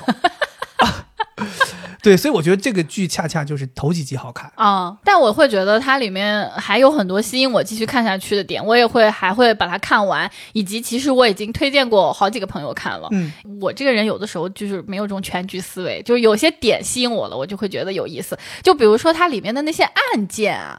可能它是超过生活，但是又源于生活。有时候你会觉得特别真实，比如说很多离婚案，它里面有特别多那种什么小三儿出轨的，有的要分财产搞不清楚，有的是女性她作为家庭主妇，她觉得离婚了啥都得不到，她反而害怕对方跟她离婚。是，然后包括一些劳动纠纷，你已经把律师请过去了，老板 PUA 你一下，你就害怕了，你就想跟老板谈了，把律师赶走了。然后包括其他的一些什么把你辞退了。之类的这种，我就觉得特别真实。还有就是养老院那个，对我也很触动。包括它里面有一个角色商绿，上有老下有小，那个特别忙碌的样子，我就挺代入的，很现实。对于普通人生活的刻画，挺让我有触动的，有情绪触动。是，我就特别喜欢看这种讲普通人平凡生活的这种剧。包括去年我们也追了一个《欢迎光临》，嗯，黄轩演的那个。我也是觉得，他就是讲一个普通人的小生活。我觉得这事儿跟我们有关，是我们能经历的事儿，是我们的生活所见，真的是这样，对吧？它不像说。什么私捐案这种你见不到，对吧？或者说一些高大上的剧，包括像有些韩剧拍什么继承者呀这种东西，你这生活跟我我唱继承什么剧啊？我唱，继承 继承废话对，就是这种东西，它就是贴近我们生活。而且我看这个剧啊，我觉得它有一个让我觉得特别受用的一个知识点，嗯，就是咱以前看很多律师剧啊，你比如说有很多美剧嘛，律师剧都是一些国外的法律案件，你其实对于你来讲是收获不了什么知识的。但是这个是国内的律师案件，有很多东西真的是，我就觉得我长知识了啊。比如说，你看像他说的，聊天记录可以去公证，公证之后就有法律效益。劳动仲裁裁决书十五天之内是可以再起诉的，超过十五天就不可以了。哦，对不对？然后包括他说这个，有一些公司会有这种把戏，比如说你已经工作了十年了，他想把你开了，但是不想赔钱，你如果这个时候找律师是可以维权的。但他现在跟你说。我们重新签一份合同，你再去回来上班，但他这个时候就悄摸摸的给你重算工龄，对，然后再给你开掉，就不算十年了。等等这些东西，你会觉得，哎呀，这东西保不齐我哪天用得上。哎，你觉得是知识点？嗯，对，我觉得这个剧就是看的时候，你会过程当中会有一些这种收获，也挺好。你刚刚提到那些什么非常真实，我就觉得里面有个情节我印象很深刻，就他们律所发生了一件大事儿，特别开心，然后就一起去聚餐。聚餐的时候，领导聊嗨了，就有一个人就提出来说：“哎，那我们这个事情得发一个公众号呀，我今天晚上就弄好，明天早上就发。”然后聚餐结束的时候，他们分开了之后，这个人立刻就把这个活交给了他的下属。哦，对的。我就觉得我的天哪，这也太真实了。就是有的领导他就会这样，满口去答应一些事儿，然后功劳自己占了，转头就把所有的事儿都交给一个下属，而且他还是在非工作时间去做这个事儿。我就觉得我靠，太真实了。对，所以我觉得这个剧大家就是像惠子说的，你可以追一追，但是不要投入太多的精力。另外，我们还看了一个我们也是挺喜欢的一个剧，是一个台湾剧，叫《火神的眼泪》啊，这个也是我在家里偶然有一天一下子刷到的，在网飞上，对，在网飞上刷到的，刷到之后一看评分还很高，很高很高，九点几分吧，好像是，我有点记不得了具体，然后我就赶紧看了。其实我追他的一个还有一个原因，就是因为我自己特别特别喜欢看消防员的剧，包括之前咱们有追过一个美剧叫 Nine One One，对九幺幺，但是我觉得这个剧啊跟九幺幺有非常非常大的不同。九幺幺那个美剧吧，你会感觉到它的那个剧情重复性比较高，我个人觉得重复性很高，他的每一个案子就感觉好像是一个案子一个案子就是这样的，差不多，感觉可以永远拍下去，对吧？但是这个《火神的眼泪》呢，你能感觉到它总共就十集，然后它的剧情推进是有起伏的。这些消防员出警啊，这些东西，它的案子并不是这个剧的核心，它其实是这个剧是有一条自己的故事线的，它是想讲一个自己的关于消防员心理问题的一个故事。嗯，这些案子全部都是服务于故事的，但是九幺幺你会感觉到它这个剧就是案子。这我觉得是他俩的一个区别，这是我跟你非常像的一个感觉，就是我会觉得他有一个一个的救火的案子，但同时他又给每一个消防员有一条他自己的故事线，对，他是怎么成长的，他遇到了什么问题，所以就这个剧它的这个复杂的结构会让我觉得很好看，很立体，对，而且它是就十集嘛。就是看起来完全没有压力，你很快就推进完了，你就能够完整的感受到它整个这个剧本的魅力了。然后另外我也觉得跟你说过嘛，我说感觉到台湾人拍剧啊好真实，就感觉他们那些台词不是剧本上的，就是现场说的。他们有很多台词甚至都不服务于剧情，就是哈了一句，嗯，就比如说什么我揍你啊，就这种，哎，就你感觉这东西其实说不说也没什么所谓，对吧？或者说你有病啊，就这种，就感觉好像没什么所谓，但是。他就感觉到你觉得，哎，这个剧就让你觉得贴近生活，小人物消防员的生活，你会感觉到他不像有一些消防员电影或者消防员剧那种，他是为了歌颂，对，为了展示消防员的高大而做的，他就是真的是纯粹就是展示消防员苦、内心脆弱、真实的这一面。是的，看完之后，我觉得台湾的消防员也太苦了吧！这消防员真的是又当爹又当妈，消防救火得去，医疗救护得去，开锁救猫、鸡毛蒜皮的事儿都得去。啊，倒马蜂窝。也要去，然后关键最惨的是，他们这些消防员啊，还得自己去拉赞助，因为好像说政府的经费也不够，他们就是说没有钱，然后他们的装备都破烂不堪，消防服都是破洞的，对讲机是坏的，然后呢，政府又不给他们支持。看到一个桥段，我特别特别生气，就是那政府领导啊，他们宁愿去办晚会，也不愿意拿钱给消防员更新装备，但是这个这些消防员是出生入死要进到火场里的。他们那个消防服坏了，他们就拿大力胶贴一贴就进去了。对，后来都烧到身体了。对，那个时候你就觉得，哎呀，好真实。就是讲心里话，咱说句难听的，就是台湾敢拍这种东西，你才能看到这种东西。是的，对吧？而且他们每一个人物都特别立体。我特别想提的是他们的队长，就是每次进火场都是消防员进去，队长他很少进去，他要在外面去呃维持。有的时候我就会想，你看这队长挺好当的呀，都不用危险。但是后来我又发现，每一个消防员出任何事情，他都要去跟领导沟通，要去跟。大众交代，我就会觉得他非常非常重要，真的是核心。就是我们讲消防员冲锋陷阵，他有另一种冲锋陷阵。这部剧就是给我很多这种感动。是，可能我们俩讲的不一定那么那么到位。我觉得你们其实可以去看一看一些影评啊，或者一些大家其他人对他的评价，你能感受到这部剧确实是值得看的。是是，对。然后除了电视剧，我们还看了电影。Yes，电影院倒没去了，最近确实是没时间。其实电影院我们也是有很多电影想去看的。比如最近很火的这个《银河护卫队》，还有还还有那个《速度与激情十》哦，对，反正我们可能接下来找时间会去看，可能在下一次再跟大家分享吧。对对，所以我们最近看了一个电影，是在家里面电视上面看的，是一个挺早的一个电影，然后可以免费看了，叫《忠犬八公》，六块钱什么免费？哦，六块钱，《忠犬八公》这个电影其实怎么说吧，咱也知道是个什么，大致是个什么剧情，都能预见到，但是还是忍不住想要为了看一看可爱的小狗，我们还是看了。我的评价，我总结一下，我觉得这是半部好电影啊。怎么说呢？就我觉得，在小狗小的时候，和那个就是冯小刚老师他演的这个角色领养这个小狗和这个小狗陪伴的这个过程，对我觉得是特别棒的，就是能感受到人和宠物之间的真情。但我觉得，当冯老师离世之后，就他这个角色挂了之后，就整个剧就开始有点，我就我的感觉就是他有点恶意催泪，疯狂的去渲染这个狗。依然觉得主人会回来那个地方，我觉得拿半部电影去渲染这个似乎有点过量了。其实再少一点戏份，大家也能够 get 到那个没有。半部那么多。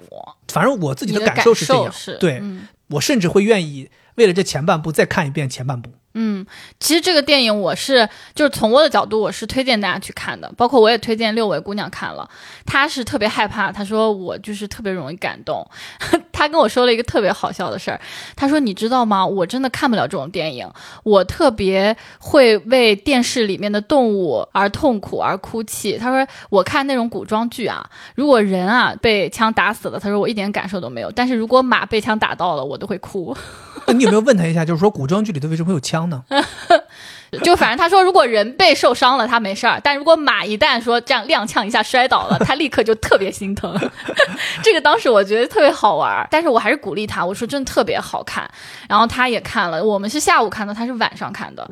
嗯，我我跟你的感受非常非常相似，就是他前半部分真的拍的特别好。就我觉得电影啊，对细节的刻画会让人。就投入进去，然后感到那种情绪的流淌，那种日常生活，包括冯导，我觉得演技特别好，不愧是影帝啊！对，就因为前半部分有他嘛，就是他会演一个外地大学教授的样子，他好像是北京人，他是北京人，，对然后跟老婆结婚之后去到重庆生活，对，然后他的那个样子很鲜活，就他有自己的追求，他不是老拎的那个包包嘛，就很整齐的样子。然后他在跟其他本地人交流的过程中，你会觉得他很从容，但又不太融入，嗯，就那个感觉就很舒服，让我看着就很日常。对，你很喜欢，但后面可能是因为他想要表达的时间是很长的，可能是十几年，但是他又用很短的时间把它压缩起来了，所以就可能会给人一种没有前面那么细节的感受了。但是我这个人头脑就非常简单，我还是就在最后哭的稀里哗啦的，就因为那个小狗它叼个报纸重新叼毁他们那个破烂不堪的房间，那里面是成堆的报纸。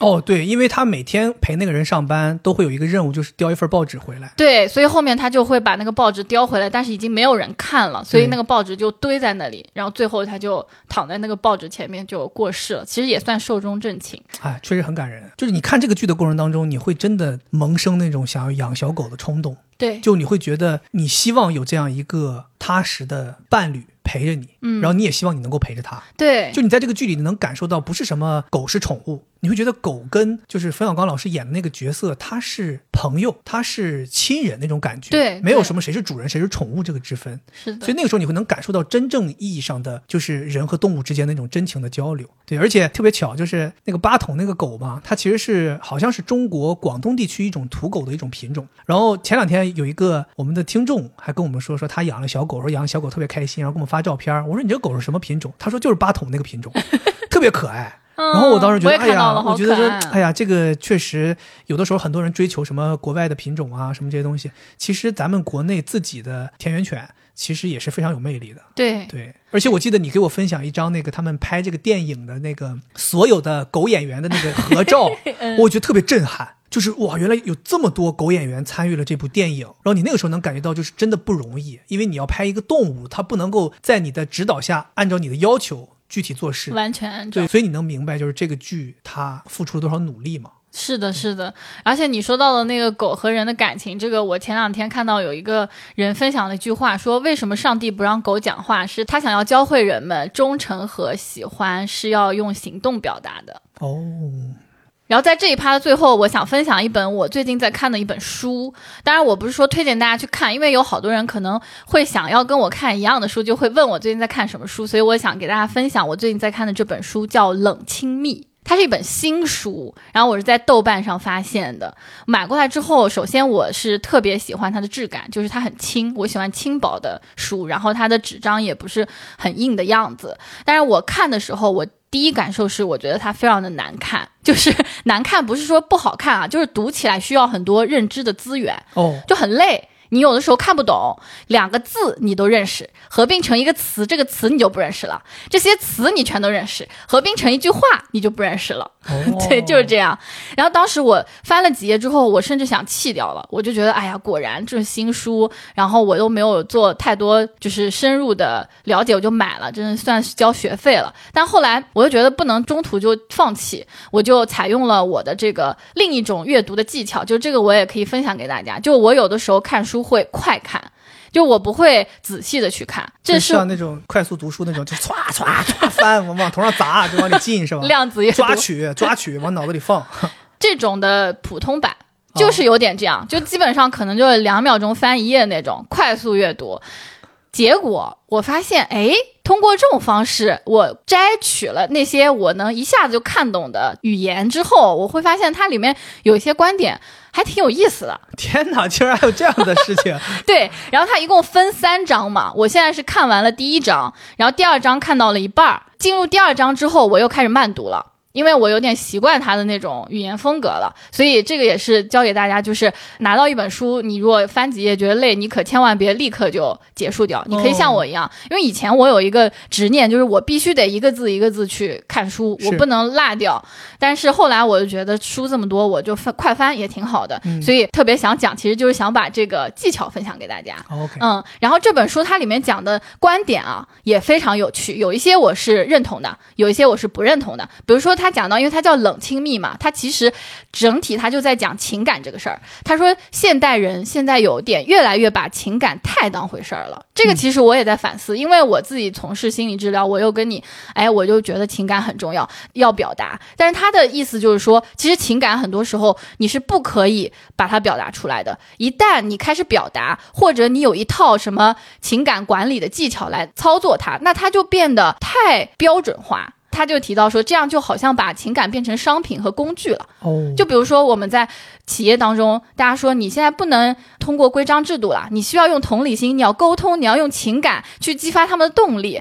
听起来好像很对，但实际上就是好像把情感当做一种工具，是有太多现代化的东西变味儿了啊。对，变味儿了。当然，我现在只看了差不多一半，我应该会把它看完。然后这本书我很难说推不推荐，因为确实它非常难看，就引号的难看，大家可以自行选择。对，行，那作品这一部分我们就过去了，我们接下来聊一聊吃了什么吧。好，这个月啊，我觉得有一个挺有意思的可以分享，嗯，是吃了一个素食，叫都丽。其实我是在之前有一次出差的过程当中，跟同行的一个人，然后他们分享的，我偶然间听到的，他们就对这个店评价还蛮高的。因为当时出差那一批人，大部分人都是健康生活一派啊，就是那种非常极致。我一听说人家就分享这个素食，我要我们要不有哪天也去尝尝，就是一个体验嘛。正好有一天我们俩在找周边有什么吃的时候，发现这个都丽离我们很近，我们就去了。首先就是素食这个东西，确实没体验过的人可以体验体验，是一个很新的东西。另外就是在上海，其实想找到这种专门吃素食的店呢，不太多。对，我觉得你说这是很新的东西，是因为它有点像是西餐素食，国内就是中餐素食还是很多的啊。是我其实之前在厦门跟熊小莫老师一起吃过一次中餐素食。就像我说的，中餐素食大部分都比较高大上，就搞得好像是那种非常禅意的这种餐厅。对对对，有一点感觉消费都蛮高的。然后这个都丽其实有点像是一个便捷的西式简餐的一个素食。对，好吃的菜呢，我们就不做什么推荐了。但是有一个严重需要避雷的菜，我在这里一定要推荐。就说白了，除了这个避雷的菜你千万别点之外，其他菜你基本上点了也没什么大问题。对对对，都是挺好吃的。这个避雷的菜叫什么呢？是他们家的一款素食披萨，叫宫保披萨。说心里话，我这个人是特别特别喜欢吃宫保鸡丁、宫保虾球，一切宫保的东西我都觉得特别好吃。但是这个宫保披萨要多难吃有多难吃。就是我这个人属于特别节俭的，我不喜欢浪费食物。但是真的，我吃了一口，我真的没有办法再吃了。我跟你讲，真的每一口都难以下咽。我吃的过程当中就一直在反复告诫自己，不能浪费，不能浪费。但是我想流泪，我想流泪，就真的太难吃了。就是它那个味道吧，你很难讲，化学制品的味道，毒药，苦涩，然后苦的，像是在吃一些就是没有做熟的植物。反正就跟披萨也不相关，跟宫保也不相关，味蕾原地去世，真的太难吃了。所以我觉得，就是你去吃的朋友啊，就是你只要别点宫保披萨，我觉得你就能够享受还不错的一餐饭。是的，他们家的那个奶油蘑菇汤很好喝的，他们还有个包子。不是包子，就是夹饼。对，那个叫什么饼来着？我记不得，反正就是一个开放式那种荷叶馒头夹着肉，嗯，很好吃。而且他们家餐食很健康，就比如说他们有很多鹰嘴豆的产品，鹰嘴豆泥呀什么的，饱腹感也很强，就好多健身的人会吃。是，然后味道也很不错。然后另外的话，他们家那个奶昔就是你点的。对，这个我要提一下，他们家奶昔本来一开始我对于奶昔的概念是浓稠甜，对吧？嗯，热量炸弹。然后，但是那天他们店里确确实没什么其他喝的了，我就点了个奶昔。哎，他们这个奶昔不一样，对，清淡，然后不浓稠，就是整体的感觉给你就是那种很没有负担，所以这个让我觉得还挺不错的。然后也不甜，也没有那么特别甜，更多你能尝到的是里边的水果和奶的味道。对对对我觉得这个还是挺不错的。是。另外，他们家的那个整体的装修风格是小小的一家店，挺满的。我们俩正巧坐上了那个吧台的位置，可以看到有人经过。那条路又是一条上海还挺核心的一条路，经东湖路，对，好多好多人经过，我就挺喜欢这种，我就喜欢看野眼，就是看外面。然后正巧我们还遇到一个听众，他就从我们那个窗口经过。哦，对啊，哎，特别搞笑，就他经过我们，然后跟我们打招呼，说他是我们的听众。你知道他那个窗户还蛮长的，最厉害的是这个人跟我们从打招呼到介绍完他是我们的听众到离开，他全程都没有减速。就是我都不知道他怎么看到我们，然后这么快就打了个招呼，他就那种走过来就哎，hello，我是你们的听众，嘿，然后就走了。对 对，就是整个这个过程之流畅，让我们都没有反应过来。好好玩，我觉得对。所以其实这一餐饭我们吃的算是酸甜苦辣，就是都有啊。接下来我想推荐一家店啊，这家店我可以说是直接推荐的啊。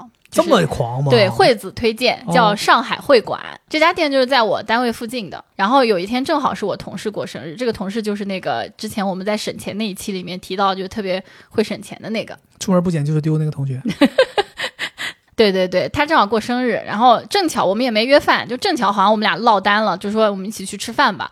我说，哎呀，我今天特别想吃炒菜，我从来没有吃过这个上海会馆，因为我老觉得这家店看起来好像挺贵的。其实我把它和另外还有一家店给搞混了，还有一家好像叫上海总会还是什么东西，那家好像挺贵的。但这个上海会馆，没想到它性价比超高。就我进去吃之后，因为我们俩你知道，我们俩性格就是省钱遇上省钱的了，所以我们点餐他又没有武士，我们点餐就是非常谨慎。我说我们一个肉菜，一个蔬菜，还再来一个海鲜。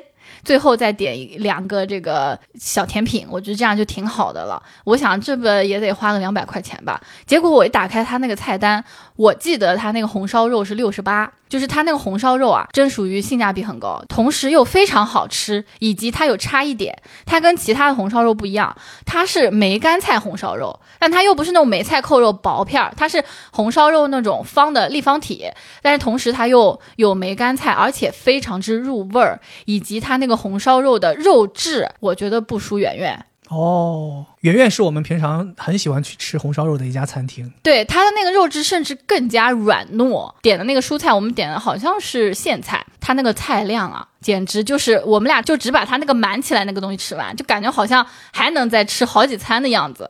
而且我们都是很能吃这种绿叶菜的人了，都没把它吃完。另外，本来我是想在那个大众点评上面，它可以有那个团购，它的那个叫酒酿小丸子。我说我们团购吧，我就问那个服务员，我说我们团购这个可以团购两份吗？他说，嗯、你在点评上帮我们写点评，我们是可以赠送的，有这样一个打卡的这种小任务赠送。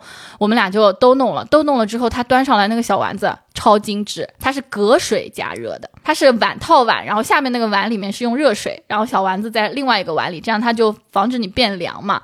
它那个小丸子又是外面是糯米，里头又有一点少少芝麻的。它的那个甜感就味道哎非常好，又是免费的，我俩就特别开心。我们这两个人这一餐就一百五十块钱不到，就跟我们在旁边那个日料店吃一顿刺身的这种定食差不多价格。我觉得哎呀太好了，所以我特别想推荐给大家去吃。另外，他们家的服务也很好，他们家的服务员我感觉年龄普遍偏大，就是那种特别朴实的阿姨，她特别在意你的需求。当然，她的技术稍微有点差。我记得就是我们俩那个水，我喝完了，她就会立刻来倒，或者你只喝了一半，她就来倒了。但是她每次动作特别大，甚至好像要倒出去一样。就反正我觉得服务很好，但技术一般。但是我觉得就不需要太苛责，而且他们那些阿姨就特别有那种家庭感，所以整体我们吃这一餐饭，我就会觉得很有在家里吃饭的感觉，价格又合适。被你这个说，他这个六十八的红烧肉又品质这么好，确实性价比很高。对，因为咱们俩属于在上海也比较痴迷吃红烧肉的，咱也吃了很多很多店嘛，感觉这个价格确实很能打。是在我们眼中，或者在我们吃过的店当中，想要让我们觉得很好的，基本上都得是一百块朝上的红烧肉才有点品质不错的。这家六十八，如果要是真的是这个品质，确实厉害了。对你这个单独自己吃了一家店，推荐给大家。我自己也吃了一家店，对，我是不是前一段时间去阿那亚出差嘛？第一天去的时候晚上没有什么安排，我心想说那我得自己探索一下这个地方，我得吃个晚饭呐，我就跑完步吃个晚饭。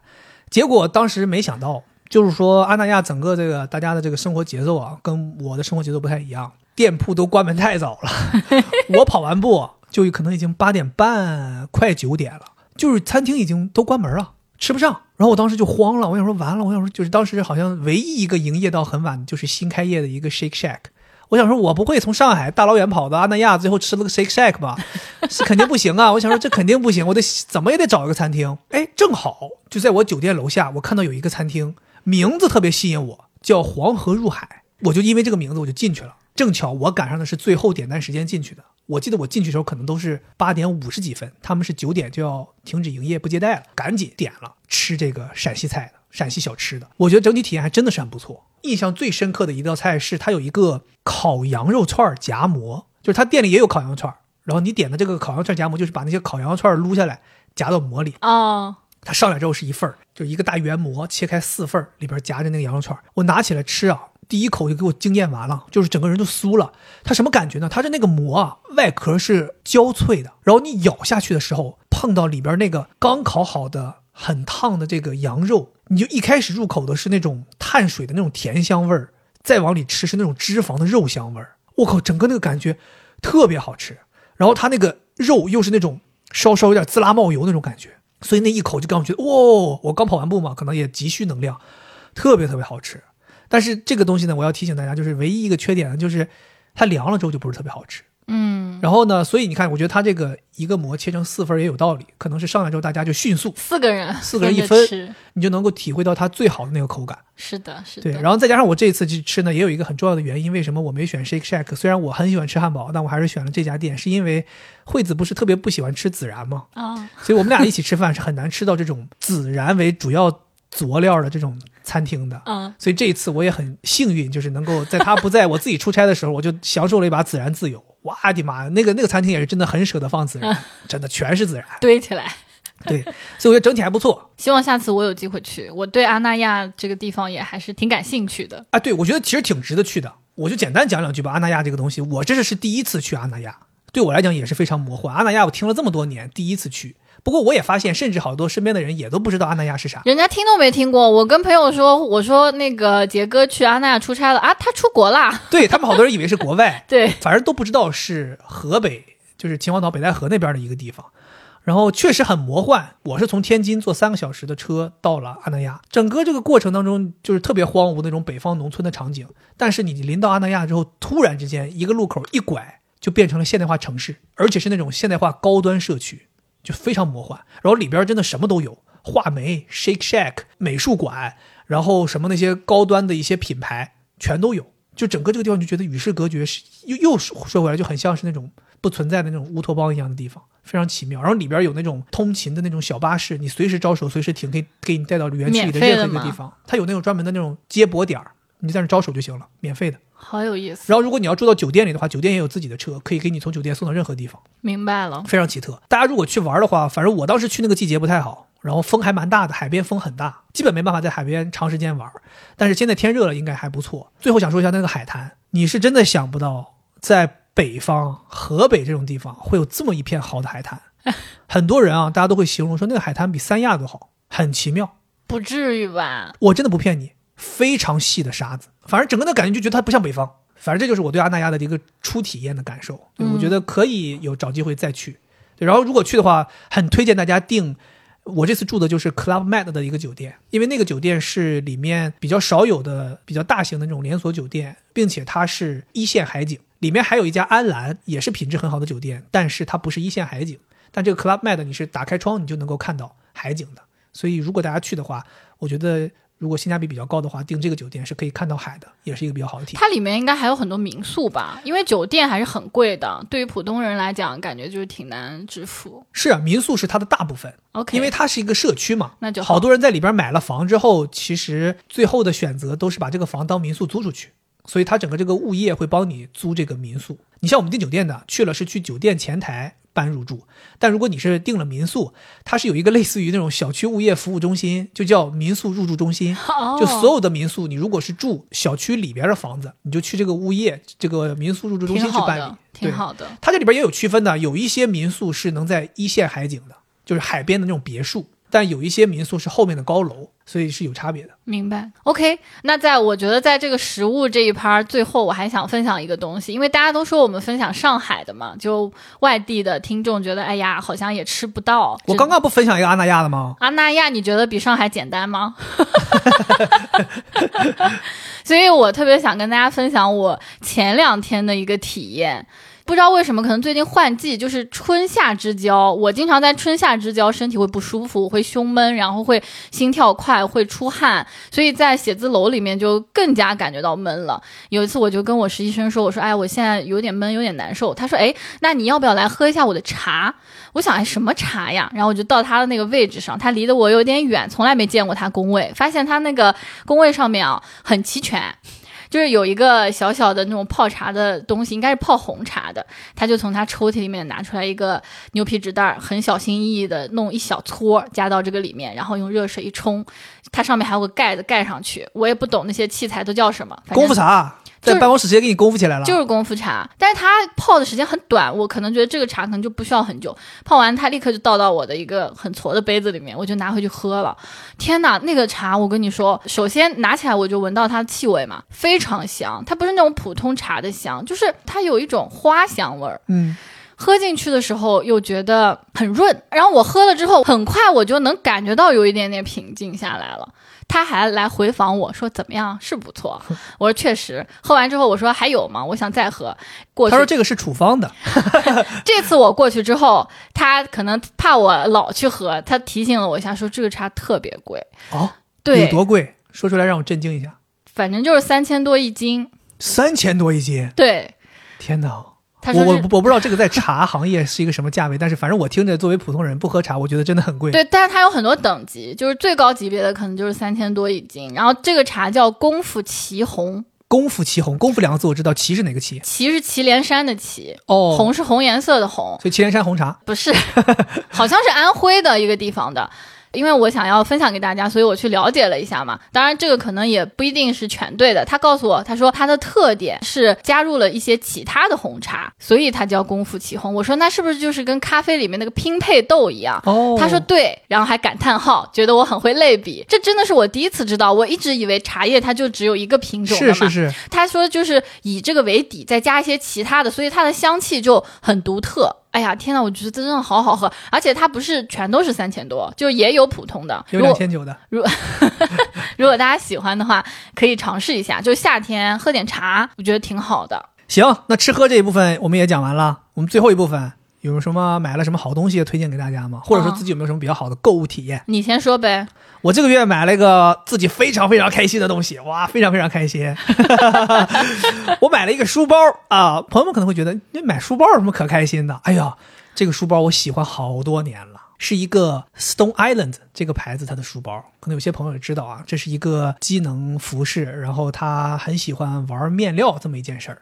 对，其实这个书包它的款式啊，应该是三四年前的款式了。我反正我喜欢它已经喜欢了三年了，这也是这个品牌的一个特性，就是它的服装和它的一些产品，其实款式的更新换代不频繁。它甚至可能这么多年就那么几个款式，裤子就是那个裤子，衣服就是那衣服，更多的是玩面料、玩颜色，它就是搞这种东西。所以这个书包也是，三年前我见到的时候我就特别喜欢，这几年就不断的在更新不同的面料、不同的材质、不同的配色。当时为什么没买呢？一方面是因为当年刚看到这个包的时候啊，这个包它是那种金属尼龙材质，很薄亮亮的，然后它的所有配色都是那种荧光色，荧光红、荧光粉、荧光黄，对，就是那种非常辣眼睛那种颜色。对，然后你就觉得好像不太适合日常的风格。然后另外一个原因呢，就也比较现实，就是这个包确实太贵了，太贵了。哎，就真的就针对一个书包，双肩书包来讲，就不是奢侈品，就这种牌子要卖到四千四百块钱，我觉得真的挺贵的，所以我一直也下不去手。但是今年呢，我又去偶然逛他们店的时候，发现，哎，这个包更新了一个新的面料款式，它是稍微有点厚重的，感觉是介于帆布和机能面料结合这么一个款式，然后它是比较适合日常的军绿色，也是我特别喜欢的一个颜色。哎，我当时就一下子心动了，我想说，哎呀。这次终于你这个颜色的借口找不了，那就只剩下价格的借口了。然后问了一下价格呢，就是还是特别贵。我跟你讲，我那个时候就是心痒痒，很难受呀，但是又下不去手，我老去店里面看，老去店里面对我真的都烦了。试了好几次。后来我想说，要不上网上看看吧，网上有没有卖的？哎，你说巧不巧？我打开网上一搜，发现就是天猫海淘这个包三千六就可以买，这下便宜八百块钱呢，这为什么不买呢？然后当时我就想说下手呀，但是你知道三千六，其实我觉得还是有点贵。对对，然后我又犹豫了几天，后来我就自己给自己一个就是怎么说吧，去判断是不是真的很想要。然后我觉得自己很想要，然后并且我去店里还去问了，店里说就这个绿色卖特别快，一下就卖光了。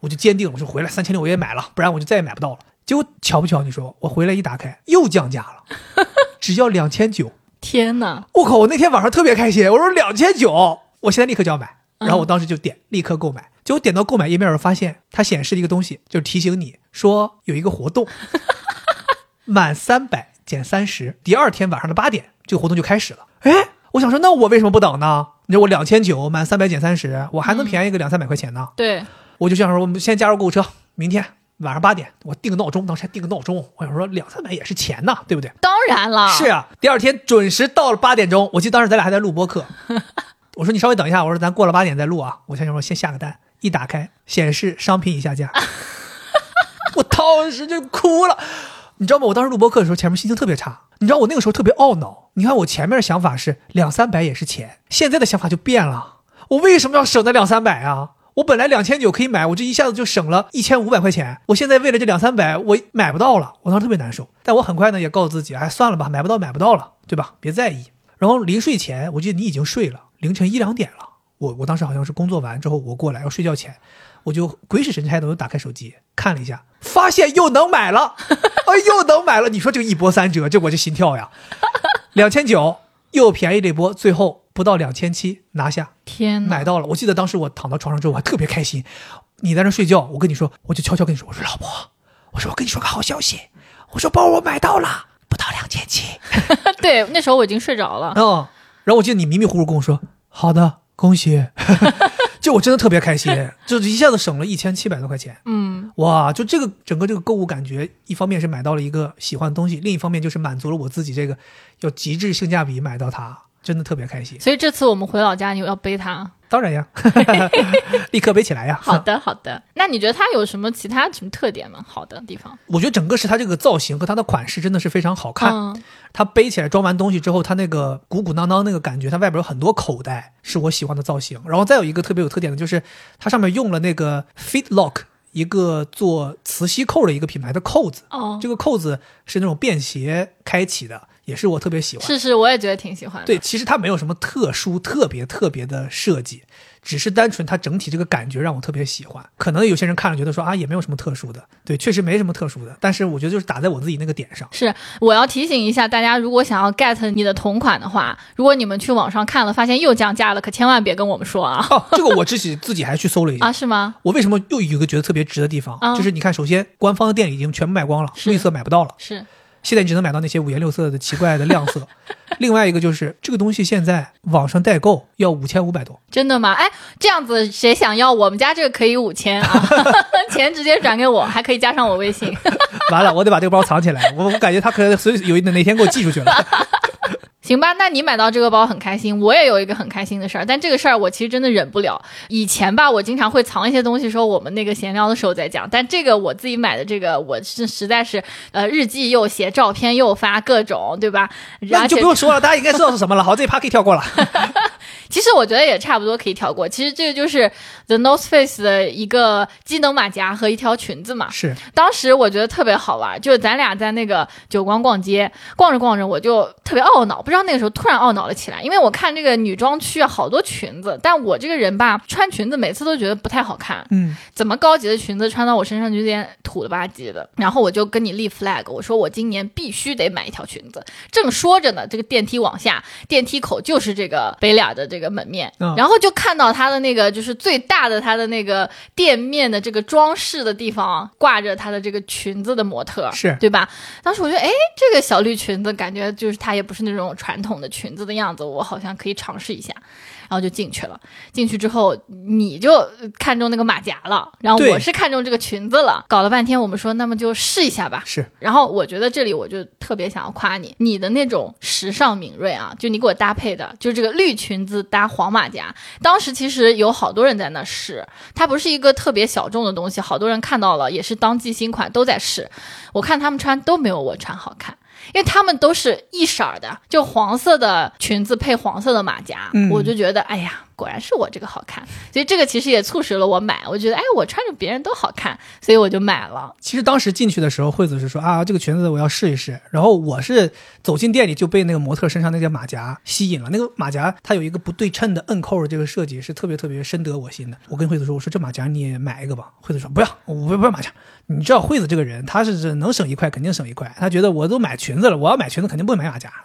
不不不不不不，我也反正他会说，他说我也不是为了马甲来的，我是为了裙子来的。但我这个人，我是觉得这个东西就是好，所以我在他试裙子的时候，就把那个马甲从那个衣架上面拿下来，我就硬塞给你让你试。对，试完之后，这个效果不错，你也就接受了。对，所以我是特别特别开心，就我坚定了我自己，让你来买这个马甲，然后效果也非常好。是然后另外就是你谈到这个上下顺色这件事情嘛，我是一直对于上下顺色这件事情是有非常刻意的规避的，就是你穿起来很容易让人觉得是个套装，可能它本身就是设计的套装。套装肯定是有套装的魅力，只是我认为套装并不是很好驾驭。对，所以为什么我会帮你选一个差色差开的？嗯，对，因为像你夏天上身浅一点是比较合适的，那下身深一点就正好跟它有一个呼应嘛。哦，这是我自己的一些理念了。哦，好高级啊！我们这个月其实除了买了东西，我们还收到了两样礼物。就是我们去北京的时候，有一些听我们节目的朋友或者说网友知道我们去北京了，特别积极、特别开心的说要约我们见面，甚至有的时候大家只能真的就是见一面。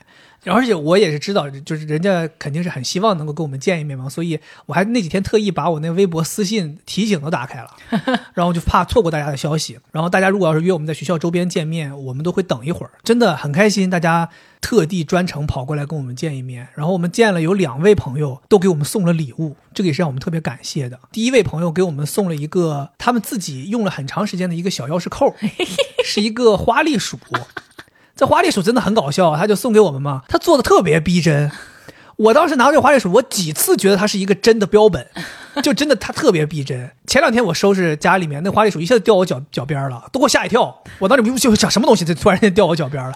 那它做的特别特别像一个真的。听说好像这里这个花栗鼠在他们两个人，他们是一对情侣，听我们节目，好像在他们情侣之间还有名字，真的吗？，对，是有称呼。好像是因为他给我留言了，说希望什么什么陪伴，对我记不得，好像叫什么小小花还是什么东西，啊对，好像叫小花。花花什么东西，反正就是他们还有称呼。对，你知道为什么我觉得它不是一个新买的吗？是因为它其中有一个眼睛已经磨损了。哦，，对，但我不是说大家给我送一个不是新买的东西怎么样啊，是我反而会觉得这个礼物更加有意义。包括另外一个男生给我们送的那个 Friday，这个叫啥？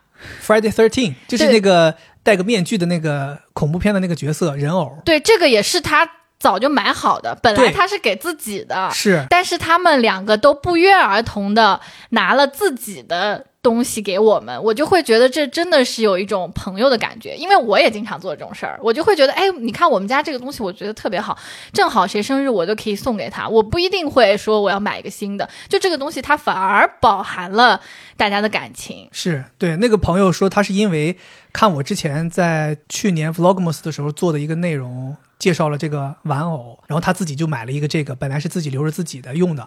然后他说听到我来北京，他觉得这个东西更适合给我。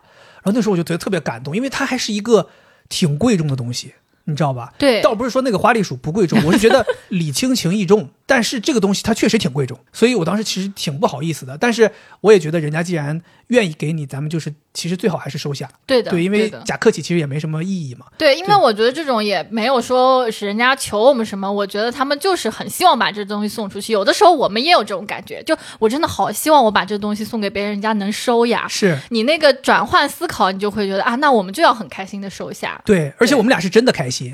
那花栗鼠给了我们之后，立刻惠子就拴包上了。对，然后他们还写了个小小卡片呢。我这个玩偶收到之后，你你也知道，我特别喜欢玩偶这种人，特别喜欢玩具这种人，我特别开心，我就一直抱着那个东西。咱俩去吃金谷园啊，在学校里走来走去，一直抱着那个东西。对，你知道吗？路上小孩儿全都投来羡慕的眼光，就有一个小孩就是那种他妈拉着他的那个小自行车往前走，他就已经离我们很远，他那个脖子都扭一百八十度了，还在看。刚刚你说他妈，我以为小孩都爆粗口了。小时候这东西真他妈好看呐！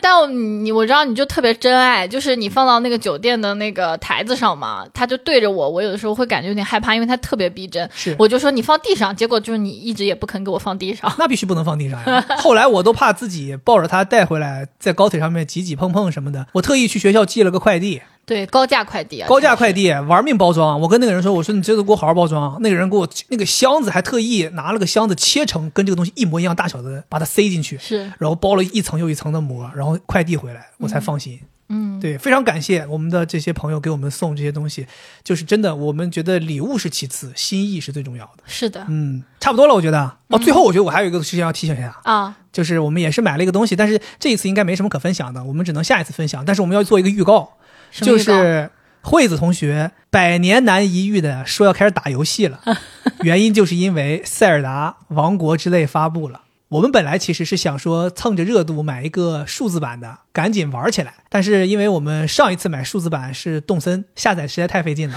所以我们这次还是走了一个传统路线，买了一个卡带。呃，有的人会说，哎呀，买卡带你要等很久很久的，很多那种平台都会告诉你什么十四天才发货。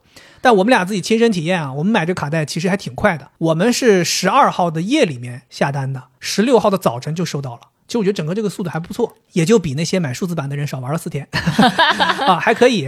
对，其实我讲讲这个事儿，就是惠子她说自己要完全独立体验一下打游戏这件事儿。我没说要独立，我是主操啊，反正我是没时间陪你玩儿，对吧？你，你可以给我就是指导嘛。行，我们就看一看惠子接下来这一个月她能玩成一个什么程度，我们就期待一下她下个月给咱们分享一下《王国之泪》。不是，我先说一下，究竟是王国之泪还是惠子之泪啊？就看下个月了。我先说一下我为什么要玩这个游戏啊，因为我就是非常喜欢跟风，就当别人都在说这个东西好玩的时候，我就觉得，哎呀，那我也得玩一下。就真的，我真的太容易受影响了。我想，哎呀，大家都这么喜欢，那什么样呢？肯定好呀，人家都特别深情写的，就上班都不上了，各种，我就觉得这到底有多好，我必须确实啊咱那天那个 Paul Fest 问文森特说，呃，CBBB 老师为什么没来？他说他为什么没来，你们不知道吗？他搁家里头塞尔达呢。对，所以首先我不是一个就会玩的人啊，我只能说我是纯纯的跟风。嗯，到时候我的分享可能会非常的 跟那些游戏玩家不一样哈。然后就请大家可以期待我的海拉鲁大陆之旅这个词，我还专门去查的。OK 海拉鲁大陆之旅哈，行是不是？你知道这个海拉鲁吗？我不知道。就我会嗯好好玩它。行吧，你我觉得你需要抓紧进入海拉鲁了。好的，我我现在就去了啊。OK，行吧，那我们今天的分享就是这些。最后还是像我们开头说的，我们希望大家也能够快乐的去享受自己每一天的生活，通过各种各样的形式去记录自己美好生活的这些瞬间。到了将来之后回头看，还算是一份回忆嘛。对，也希望大家能够在自己的日常生活当中发现别人发现不了的小确幸、小快乐、小小的难忘和回忆。是的，我今天觉得聊得特别开心，录了那么多期了，其实我们是知道的，就是我们聊得开心，听众一般也会听得挺开心的。OK，对，所以我是觉得就是 call back 前面的，就是我还是非常喜欢我们这个闲聊的节目的。好的，那就祝大家这一周的生活都愉快、开心，没有烦恼。我们下期再见，拜拜。拜拜。